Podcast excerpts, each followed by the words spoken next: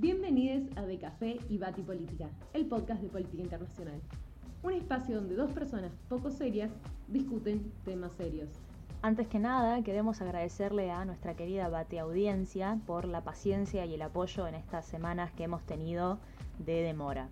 Eh, Indy y su clavícula vienen recuperándose muy bien, ninguna bicicleta ha intentado matarla otra vez hasta ahora, así que consideramos que estamos en condiciones de volver. Por eso, para esta vuelta que nosotras consideramos triunfal, eh, queremos proponerles un tema que ha dado mucho que hablar. Y que si bien ya han pasado unas semanas de su punto más crítico, continúa dejando a los medios de comunicación, los y las analistas y los estados en vilo. Estamos hablando, por supuesto, de la situación en Afganistán. Y pensando un poco en toda esta cuestión de Afganistán y en lo novedoso del tema, o por, lo menos lo novedoso ahora del tema eh, y la historia, nos planteamos quizás la posibilidad de charlarlo desde una perspectiva un poco más cercana a la realidad de muchas personas, que es a través de películas. Eh, en base a esto nosotros lo que hemos pensado es los 20 años de dominio estadounidense en Afganistán que llegan a su fin y el antes y el después de esta intervención estadounidense pensando en qué era lo que había antes y qué nos ha dejado ahora. En este sentido, vemos que, o por lo menos observamos, eh, que hay una especie de retorno a una lógica que a nuestro criterio, o por lo menos a, mi criterio, eh, es bastante anticuada, que es la lógica de la Guerra Fría, y por otro lado, lo que deja, en muchos sentidos, es crisis humanitarias, y no es la primera vez que lo hace. Pero estamos viendo nuevamente eh, violaciones a derechos humanos, crisis de refugiados y también cuestiones específicas vinculadas a cuestiones de género. Básicamente elegimos trabajar con las películas porque obviamente desde la génesis de este podcast la idea es trabajar eh, cultura pop y política internacional, haciendo, haciendo eco de por ahí materiales que son más conocidos desde la cultura popular, algunos clásicos, ya sea desde la literatura, ya sea desde el cine, de diferentes eh, ramas de las artes desde ya. Eh, lo han visto en nuestras recomendaciones, algunas no necesariamente teniendo mucho que ver con el tema de la semana, pero también en parte como que eso dando cuenta de nuestros intereses.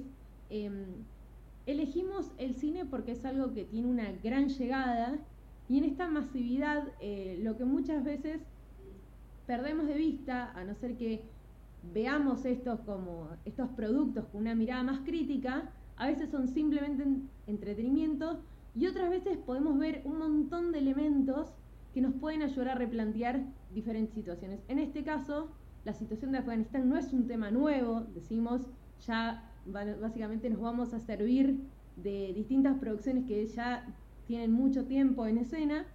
Em, y en esta no novedad vamos a ver qué elementos se replican y qué eh, sesgos podemos encontrar en cada uno de ellos.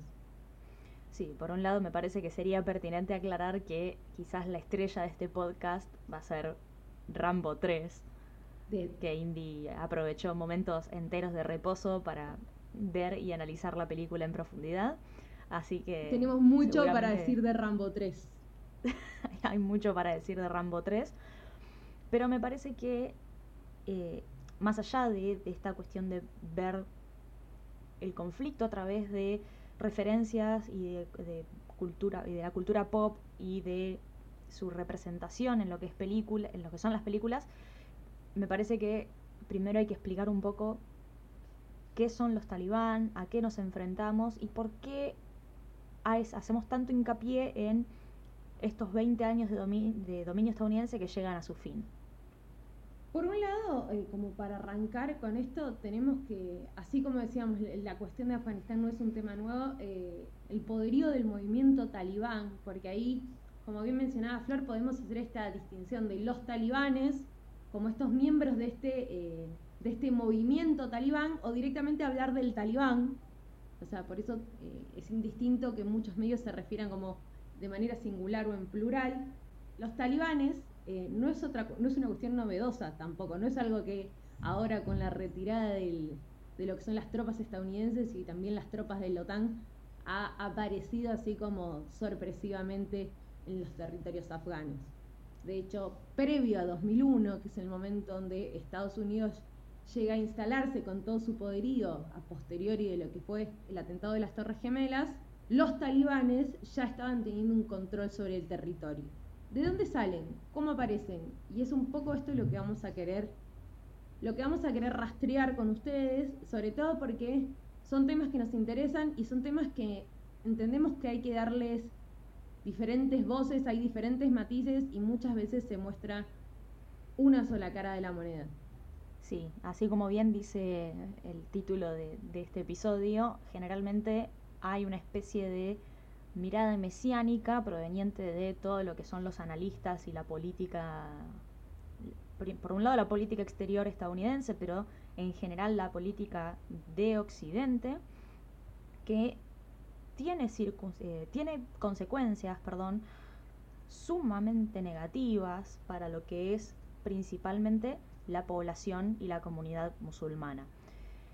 Y en este sentido no podemos dejar de por un lado, reconocer la importancia que han tenido estos sucesos en la política exterior estadounidense, pero también en lo que es la política en general eh, de Occidente, pero también reconociendo que ese mismo sesgo ha llevado a malas interpretaciones de lo que es el Islam y a malas interpretaciones de lo que es, por ejemplo, el feminismo vinculado a las cuestiones o por lo menos vinculado a las mujeres que profesan la religión musulmana.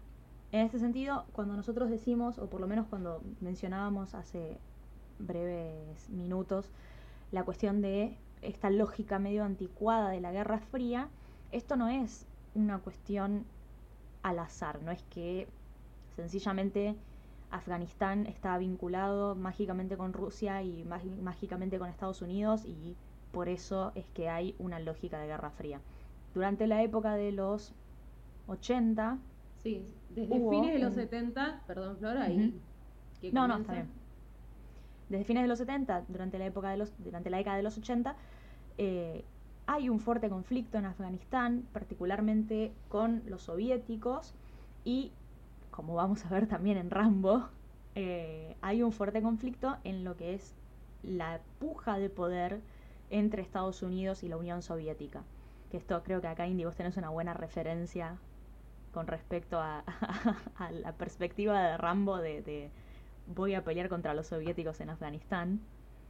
Acá, eh, haciendo, arrancando con las menciones, Rambo va a ser nuestra estrella, pero no es la única película que vamos a mencionar sobre todo esto, porque vamos a ver que hay otras miradas, además de la mirada preponderantemente estadounidense, la película de Rambo básicamente es Estados Unidos queriendo ir a salvar a la población afgana de esta guerra afgano-soviética, decíamos. Comienza a finales de los 70, se sitúa sobre todo durante los 80 y va, va a ir llegando a su fin a comienzos de los 90. Y esto va a estar, eh, esto va a coincidir obviamente con lo que es la caída del muro de Berlín y obviamente ahí eh, la Unión de Repúblicas Socialistas Soviéticas empieza a tener sus problemas propios a nivel doméstico, los cuales ya conocemos, entonces va a dejar de financiar la guerra afgano-soviética, valga la redundancia.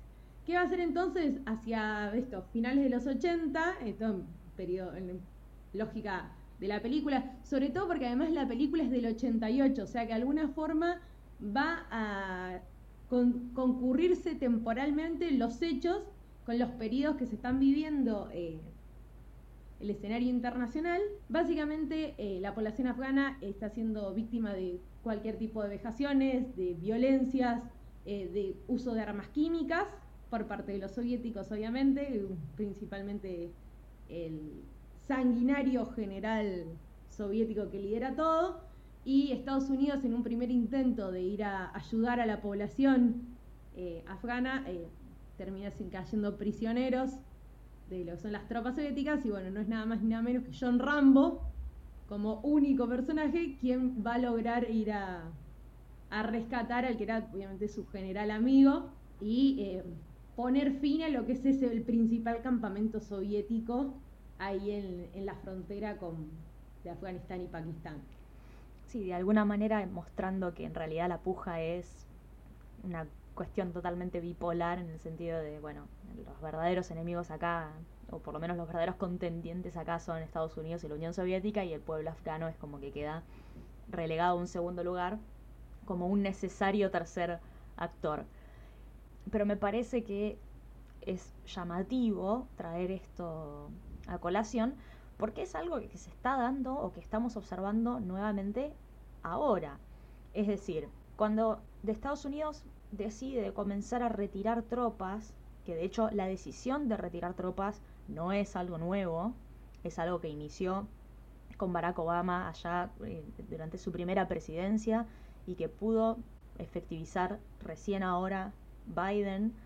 Pero esta idea de que las tropas de Estados Unidos se retiren de Afganistán no es algo novedoso, aunque finalmente efectivizado ahora, trae de vuelta esta lógica, o por lo menos estos argumentos que suelen decir que la Guerra Fría no terminó o la Guerra Fría evolucionó y continúa de otra manera, lo cual, de vuelta, es un poco anticuado. Me parece que el sistema internacional ha evolucionado y ha cambiado en estos años y es algo que estamos viendo más allá de que en este momento esta lógica o estos argumentos tengan cierto lugar donde hacer eco. Me parece particularmente esto importante que dice Flor de el sistema internacional ha cambiado y yo creo que también en el episodio anterior dimos cuenta que no solamente eh, bueno, en esto lo hablamos del sistema internacional, pero que incluso las categorías con las cuales podemos dar cuentas de estas relaciones, de los diferentes fenómenos que se dan a nivel internacional, las categorías también van presentando limitaciones y por ende también se van transformando. Nos pasó con esto cuando hablábamos de esto de poder duro versus poder blando, como también eh, desde el surgimiento del poder blando como concepto, el poder duro también fue mutando. Y de hecho, para entender el sistema internacional hoy, hay muchas categorías que como mínimo hay que ajustar. Es también la tarea de investigadores e investigadoras del mundo de las ciencias sociales, de alguna forma, de poder ayornar estos conceptos, porque lo que va pasando es que muchos de, de nuestras categorías ya no explican los sucesos de los, los cuales estamos viviendo. Sí, de hecho, bueno, no me quiero extender mucho en este tema de la cuestión y la lógica de la Guerra Fría, pero solo considerando el gran ascenso de China en estos últimos 30, 40 años, la lógica de la Guerra Fría queda o muy estanca o muy desactualizada en el sentido de no admitir a otro actor que no sean Estados Unidos y Rusia. Pero de vuelta, no no me quiero extender en, esto porque podemos estar horas hablando de, de cuán anticuada es la lógica de la Guerra Fría. Pero nos permite entender un poco cómo se desarrollaron los hechos durante la década de los 80 y nos permite entender ahora ciertos titulares o ciertos comentarios que se están dando en la actualidad. Vamos a decir entonces como de esta eh, máquina del tiempo que nos sitúa en la actualidad y nos hace volver en tiempo pasado Decíamos entonces, eh, con la caída del muro de Berlín, eh, y específicamente lo que es la guerra soviética, bueno, no nos vamos a adentrar mucho en eso porque eh, las idas y vueltas entre lo que eran las tropas soviéticas y las fuerzas afganas fueron muchas, eventos muy sangrientos, muy violentos, de quemar las cosechas, de matanzas inhumanas, hay un montón de capítulos para adentrarnos en más detalle de esto, lo que nos interesa eh, centrar, para no alargarlo mucho más, es pensar en dos cuestiones. Una que también se, menciona en la película de Rambo 3, que es el aporte de Estados Unidos a la comunidad afgana dándole misiles, lo que ayuda a contrarrestar el poderío soviético. Y obviamente una vez eh, concretada y muy lenta retirada soviética de Afganistán, es donde empieza a eh, jugarse este rol estadounidense. Pero igual decimos y aclaramos que eh, su mayor injerencia se va a dar a partir del año 2001. ¿Qué pasa entonces una vez que se retira el, lo que queda de la Unión de Repúblicas Socialistas Soviéticas del territorio? Bueno, se instaura un gobierno títere. Y acá empieza un poco a jugar dónde entra el movimiento talibán. Desde comienzos del 90, creo que es específicamente desde el 92, los talibanes, por apoyo estadounidense, de hecho, otra mención muy interesante, hacia el final de Rambo 3, el final de la película, hay como un comentario homenaje al, al valiente pueblo afgano. y esto me parece que no es un dato menor porque, de hecho, en la película, si la pueden, la pueden ver ahora en Netflix, este caption está todavía, pero durante un tiempo se sacó. En los momentos de mayor tensión de lo que fue este estadía estadounidense en Afganistán, esta escena final se removió, pero bueno, ahora en la versión en Netflix la pueden volver a ver. ¿Qué pasó entonces cuando los talibanes llegan al poder? Básicamente no fue aceptado directamente por el pueblo afgano, algo de que es un poco lo que estamos viendo ahora también. Esta reticencia y estas reservas también sobre todo por haber vivido ya un, bajo el gobierno talibán y se dio eh, lamentablemente prácticamente una, una violenta guerra civil en el territorio afgano. Sí, de hecho, solo para eh, rechequear un poco el tema de las fechas, porque estamos diciendo década de los 90, eh, acá estoy reconfirmando ciertos datos. En, en, el 95 capturaron la provincia de Herat, que eh, tiene frontera con Irán, y un año después capturan Kabul. Para 1998 controlaban ya casi el 90% de Afganistán y hasta 2001, que es cuando son derrocados por Estados Unidos, eh, estuvieron controlando todo lo que es el territorio de Afganistán. Ahora, ¿por qué es importante esto que menciona Indy de la reticencia del pueblo afgano a el dominio o el control de los talibán? Eh, y acá entra el juego de, perdón, entra en el juego la cuestión religiosa. Es un grupo numeroso que pertenece a una rama del islamismo que es la rama de los pastunes. Y los pastunes son muy conservadores y generalmente muy desfavorable hacia particularmente las mujeres. Acá, Flor, mm, permitime hacer una aclaración en particular. En el Islam, de hecho, este capítulo va a tener su bonus trap correspondiente, va a tener su, su extra, pero dentro del Islam, al igual que en otras religiones, por ahí el catolicismo como una de las religiones mayoritarias de nuestro país también, incluso el judaísmo, eh, tienen diferentes escuelas. Y esta es una cuestión interesante a tener en cuenta. El tema es que los talibanes no se corresponden a ninguna de esas escuelas. Esto es una cuestión muy interesante. Es como una exégesis particular de este grupo, es una interpretación particular del Corán, de lo que es eh, después la ley islámica, particular de este grupo. No es algo compartido después por otros grupos en otras. Es particular de los talibanes. Y esto es una cuestión muy interesante porque si bien la cuestión religiosa va a estar, va a estar obviamente entreverada en todo esto, esto es una exégesis particular de un grupo, lo cual es un dato muy, muy interesante en cuenta cuando después quiere generalizarse otro montón de cosas o al Islam así de manera brutal. Sí, y en particular, perdón, yo sé que esto que decís no, no, no es incorrecto, Indy, pero sí hay un, un agregado que quiero hacer. Sí. Fueron eh, el grupo talibán es, eh, fueron educados y entrenados en Pakistán eh, durante los años 80 y esa educación fue financiada por Arabia Saudita que tiene particularmente una, una corriente religiosa en la cual también se ve imbuida la cuestión política que es el wahabismo y en lo que es el wahabismo sabemos también que Arabia Saudita no es eh, quizás eh, de los países más liberales que existen en lo que es eh, la cultura islámica.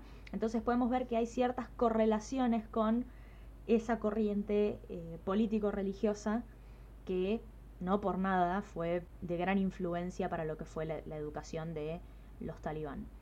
y en este sentido también, bueno, esta idea y esta noción de legitimar el uso de la violencia como un medio para justificar eh, la consecución de sus objetivos o para alcanzar un fin en particular que era obviamente eh, el poder y el control total del Estado. Me parece interesante que digas esto de que fueron educados para, porque en, en Pashto, en Pastún, eh, talibán quiere decir estudiante, entonces como que de alguna forma todo tiene que ver con todo, pero a su vez, o sea, no, es no, no, no, nos parecía menor, o sea, más allá de cómo de alguna forma buscamos enriquecer esto de diferentes ángulos, no nos parece menor decir que como que el movimiento talibán es una versión corregida y aumentada de muchos eh, elementos que se le fueron inculcando a este movimiento o uno, muchos preceptos en los cuales se fue formando este movimiento. que bueno, que dio como resultado eh, el movimiento que vemos hoy y que, bueno, también tuvo su poder sobre el territorio afgano durante los primeros años de la década del 90. Y entonces ahora me parece necesario que hablemos de qué es lo que va a pasar, o bueno, qué, qué es lo que podría llegar a pasar ahora que Estados Unidos se retira de Afganistán efectivamente, finalizando el proceso de retirada el 31 de agosto de este año. Una mención interesante a tener en cuenta, decimos en esta máquina del tiempo que ahí viene, es que ahora se están terminando estos 20 años de dominio principalmente estadounidense, pero habíamos dicho que Estados Unidos ya había estado vinculado en esto, en la guerra afgano-soviética. Cuando la Unión Soviética se retira de esta manera muy lenta y la verdad sangrienta del territorio, Estados Unidos va eh, de alguna forma a, apoyar el alzamiento de los talibanes en el gobierno, que va a generar obviamente la oposición del pueblo, con su correspondiente guerra civil, con su correspondiente enfrentamiento local. ¿Qué pasa cuando Estados Unidos vuelve? Va, pero ya en los 2001, con intenciones de eh, dominar el territorio, básicamente corre otra vez a los talibanes del poder y va a buscar robustecer en cierto aspecto algunas instituciones dentro. Pero esto, es, esto, esto también es un proceso inacabado, esto es algo que quedó como en, una buena intención que fue mentira, porque realmente eh, las instituciones en Afganistán, o sea, lo que era el poder en Afganistán, eh, está, estaba prácticamente licuado. De hecho, de la famosa foto cuando los talibanes empiezan a ganar terreno en estos últimos meses era el presidente de Afganistán eh, retirándose, o sea, porque el titular fue ese, escapándose. O sea, ahí damos Estados Unidos con su bandera de libertad y democracia con la que busca ocupar territorios a lo largo y ancho del mundo, sus procesos son básicamente de ocupación sin acompañar procesos que permitan institucionalizar el poder o sea, el pueblo afgano no, sí. obviamente no quería a los talibanes, pero durante estos 20 años que corrieron los talibanes no había una gran estabilidad política tampoco. Y esto me parece que es un poco parte también, nos estamos metiendo en otro tema, pero me parece que tiene que ver mucho con la cuestión de, bajo esta bandera que vos bien mencionás de libertad y democracia, hacer como un fast track o, meter democracia rápidamente en países que jamás han tenido o que han tenido muchas dificultades para establecer instituciones democráticas o incluso que no conocen o que no han tenido, como quizás nosotros en nuestros países eh, sí hemos tenido, procesos de transición pacíficos, o dentro de todo pacíficos, hacia instituciones democráticas. Eh, no tener eso en cuenta a la hora de instaurar o de eh, sí, instaurar forzosamente, digamos, instituciones o un régimen en particular, me parece que es algo que eh, los analistas estadounidenses, o por lo menos el gobierno, desde lo que es el manejo de su política exterior, ha ignorado, no sé si consciente o inconscientemente, eh, les doy el beneficio de la duda en ese sentido porque yo no estoy en esos cuartos de, de negociación, pero... No sé si querría estar en esos cuartos de negociación tampoco.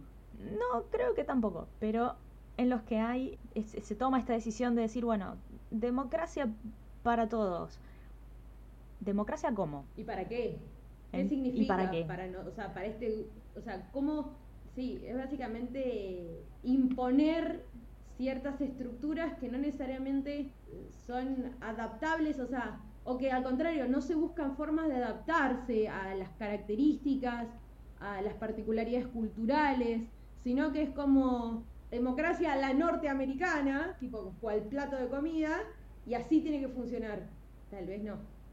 De hecho, no. Y en ese sentido, un poco, también por eso lo han eh, citado tan abiertamente a Biden en estos últimos días, porque en uno de sus tweets, que después lo voy a buscar y lo voy a poner acá en las notas del capítulo, en uno de sus tweets justificando por qué iban a continuar efectivamente con la retirada de las tropas estadounidenses después de que el grupo talibán estuviese eh, adentrándose, no, no, recuerdo si ya se habían adentrado en Kabul para ese entonces o estaban a punto de.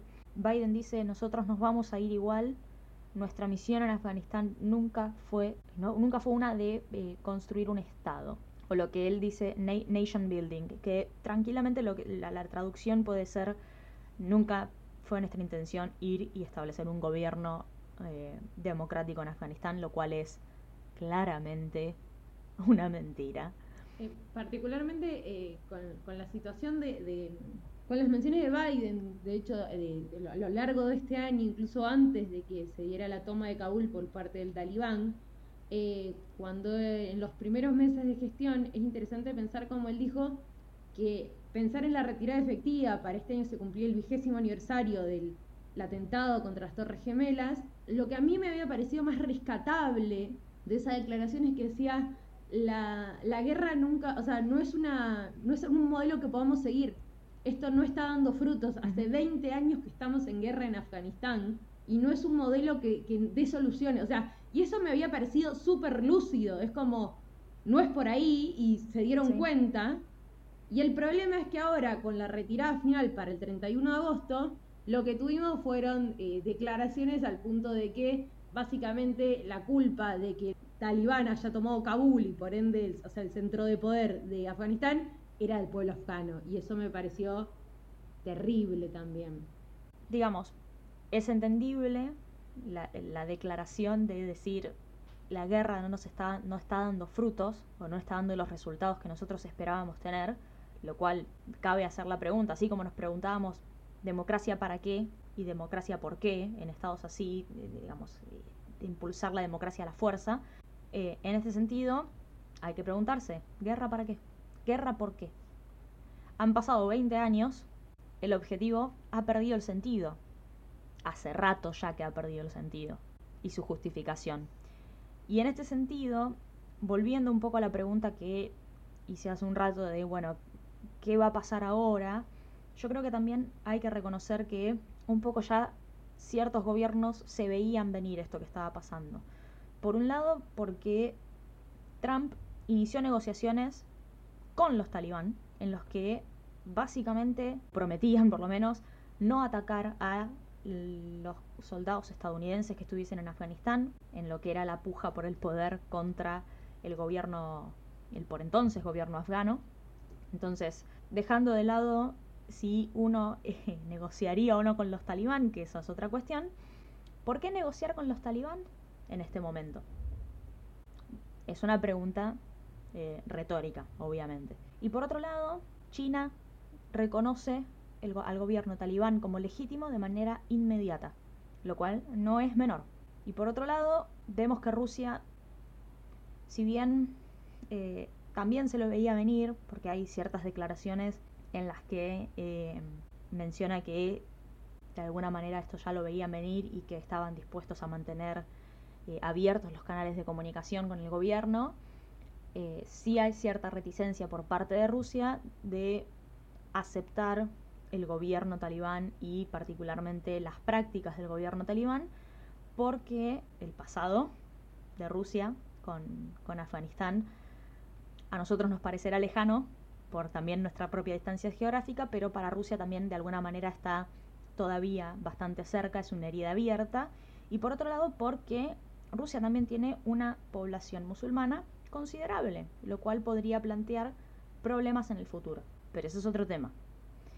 Eh, acá me parece que hay una frase en uno de los artículos que estuvimos eh, leyendo que, me gustaría leer porque me parece que es totalmente lúcida y no lo digo porque la persona que lo haya escrito fuera profesor mío en la facultad, pero eh, Emilio Rufail dice, el pasado está de vuelta, a pesar de los discursos moderados y de afirmar que ha evolucionado, lo que los talibán llaman evolución, yo lo llamo adaptación. Este es un mundo distinto, tecnológico y empoderado. De todos modos, el tiempo y no las palabras mostrarán las verdaderas intenciones del talibán.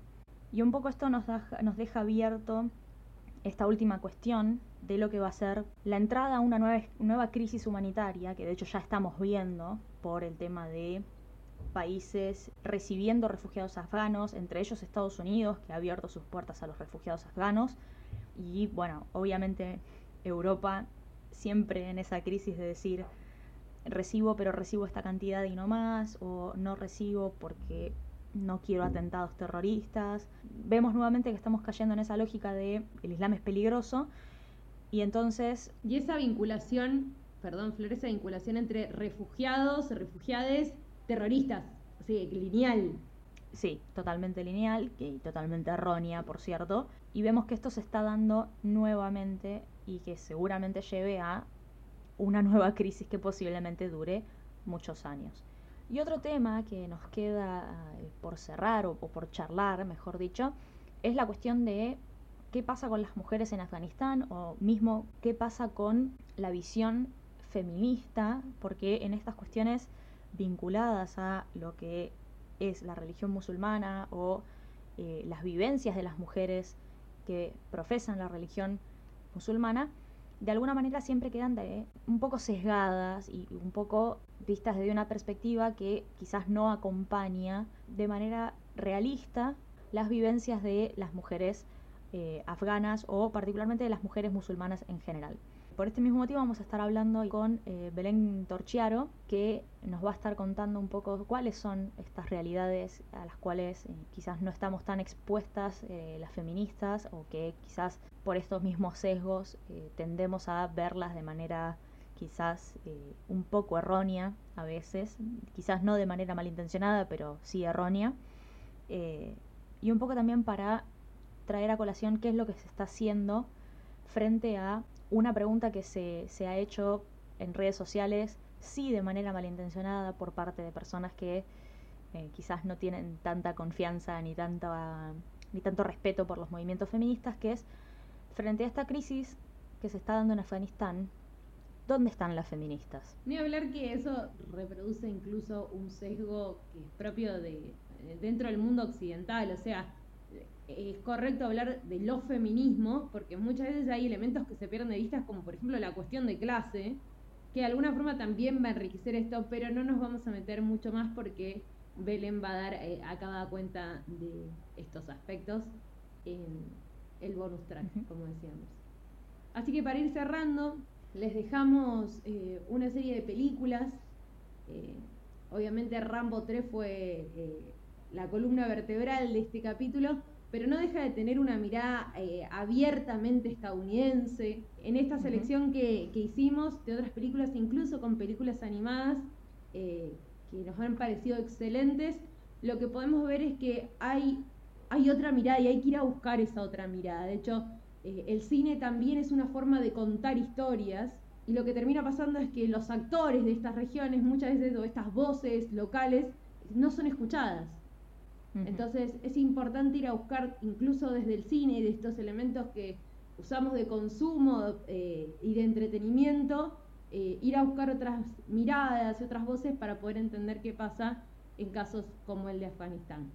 Efectivamente, la lista de películas eh, va a estar en, las notas al podcast. Eh, de hecho, la gran mayoría están en Netflix y hay una que Indie vos encontraste en Cuevana, así que es enteramente accesible para, para todos.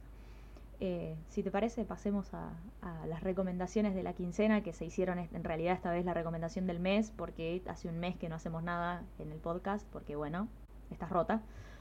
Reiteramos, gracias por la paciencia y el amor en sus diferentes formas. Eh, las recomendaciones de este mes quincena son nada más nada menos que dos libros y acá en ese sentido sabemos que eh, por ahí los libros no siempre son de tan fácil acceso, pero nos parecieron como dos referencias interesantes a tener en cuenta para quienes les interesara profundizar desde diferentes aspectos en esta problemática. Por mi parte, les quería dejar eh, el libro compilado por Sara Ali, Feminismo e Islam.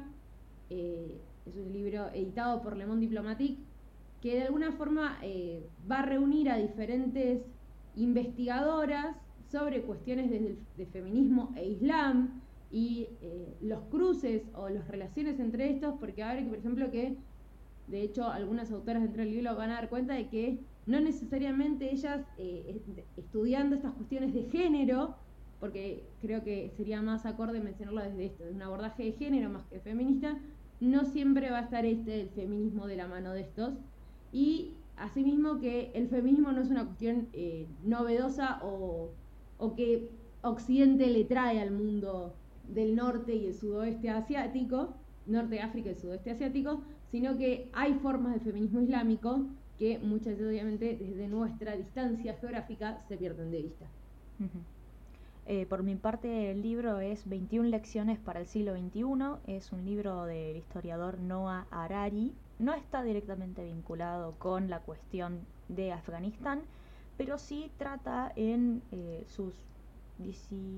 No, perdón, son 21 capítulos, de hecho. Eh, son las 21 lecciones, son 21 capítulos. En sus 21 capítulos trata de evaluar o analizar diversas temáticas que, han estado en boga en estos últimos, o en los primeros años, si se quiere, del el siglo XXI, y que van a seguir estando en boga en los años venideros porque vemos que son preponderantes y que son de alguna manera inevitables. Inevitables, por ejemplo, en el sentido de el cambio climático. Ambos, no. El tuyo, Indy, me parece que, bueno, les dejamos el, el link al fragmento para que lean el fragmento y si les interesa después puede, pueden comprárselo. O pedirlo prestado, siempre que lo tengan. O pedirlo prestado. y el, el, mío creo que es descargable, creo que está en PDF. Eh, si, si, lo encuentro también lo, lo, voy a dejar acá en, en las notas al podcast. Pero me parece que por ahora y hasta que tengamos lista la entrevista, nuestro bonus track, me parece que esto ha sido todo por ahora. Les agradecemos nuevamente eh, que hayan estado a la espera de este nuevo capítulo y nos despedimos hasta una próxima Bati edición de De Café y Bati Política. Adiós. Adiós.